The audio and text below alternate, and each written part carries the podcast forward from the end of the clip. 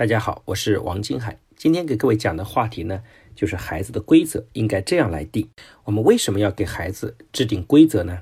一个没有规则的孩子啊，做事就没有界限，也不懂得承担相应的责任。前段时间看到一则新闻，说的是张某啊，带着一个十岁的儿子来到 4S 店买车，原本是一件非常开心的事，没想到这个熊孩子在趁大人不注意的时候，自己跑到其他的车上去东摸摸西看看。玩着玩着，就随便掏出身上带有尖锐的玩具，不断的在车上划来划去，一年划伤了八辆进口的奥迪。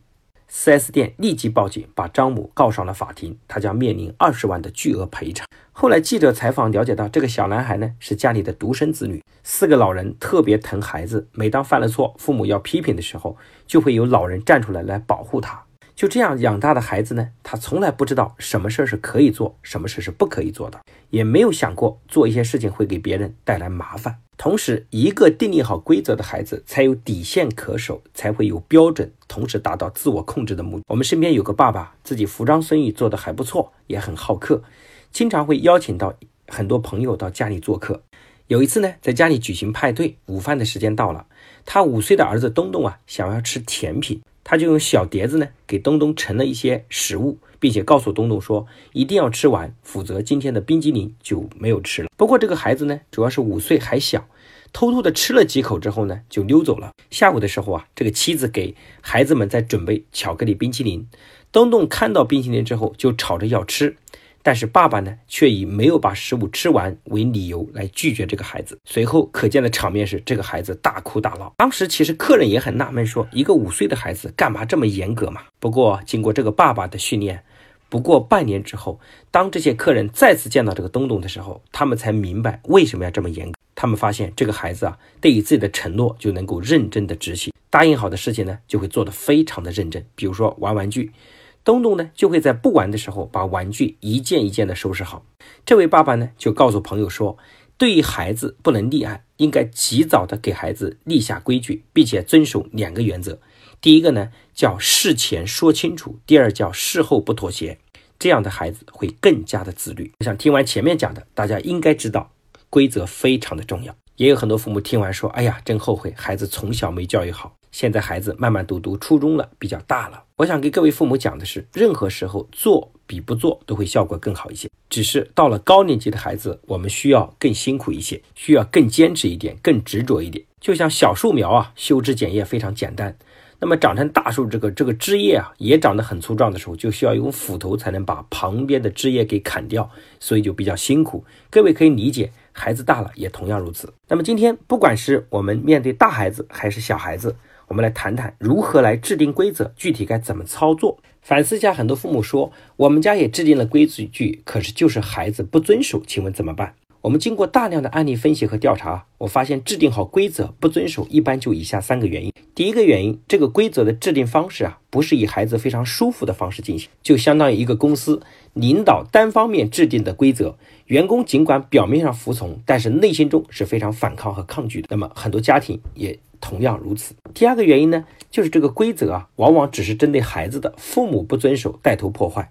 这个也像很多公司呢，领导制定的规则，领导自己不遵守，所以规则呢最后就形同虚设，也会不了了之。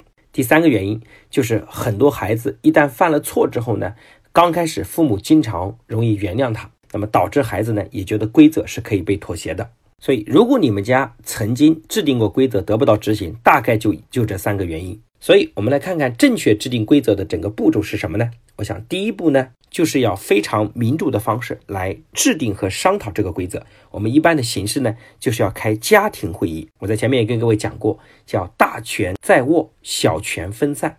在政治制度里面，也叫民主集中制。家庭会议的形式其实非常好，因为人与人之间的相处啊，总会有很多摩擦，需要在人与人之间形成一套机制来很好的处理很多。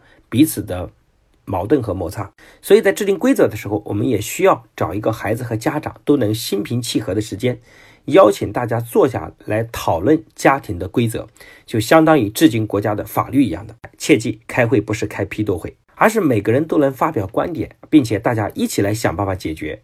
同时，在开聚会的时候，需要准备好纸笔，把建议和规则要记录下来。当然，对家长和孩子都是。都是一视同仁的。都需要有奖励和惩罚的措施。如果规则只是用来约束孩子，那么孩子很快呢就会有反抗。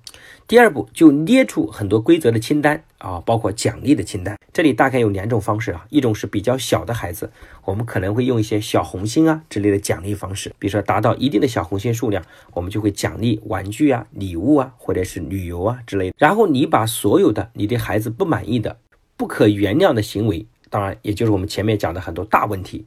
罗列出来进行制定规则、奖励和惩罚。那如果是比较大的孩子，我们可能啊奖励的措施就不是小红心，我们可能更重要的是根据孩子自己的喜好进行协商。比如说，你发现你的孩子呢打游戏严重的超时，那么你就会跟孩子来协商。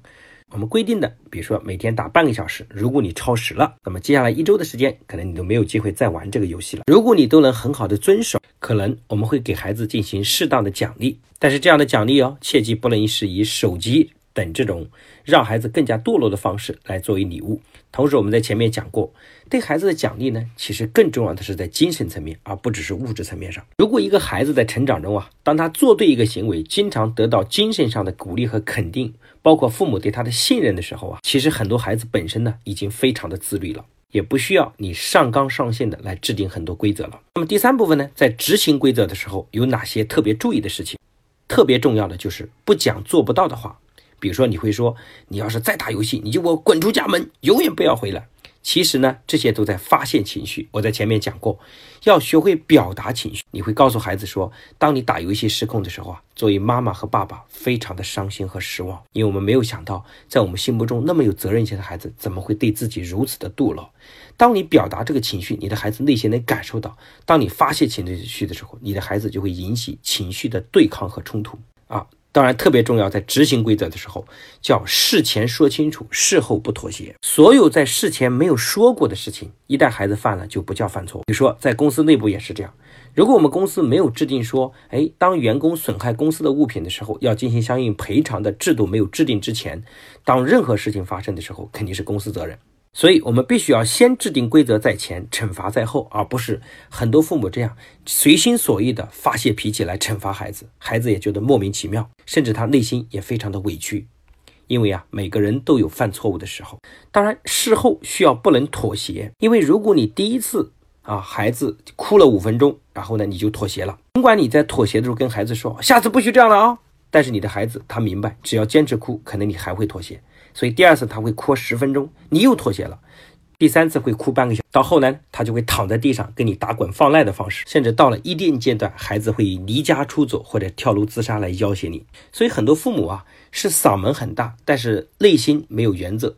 我们表达就叫刀子嘴豆腐心，但是如果反过来就非常好，就是豆腐嘴刀子心，就是表面上非常的柔和，但是内心非常的坚持原则。这样的孩子呢，一般都非常懂得自律。所以各位父母从一开始就得守住原则。那今天这堂课呢，就分享到这里。那留给各位父母的课后作业呢，根据你们家的实际情况制定规则、奖惩的清单，然后记得哦，要通过家庭会议的形式来商讨这份清单。那期待你和你的孩子在共同成长和进步。那么今天的课程就讲到这边，我们下次课程跟各位相见。如果你觉得这样的课对你有帮助，也可以把它分享给更多的人。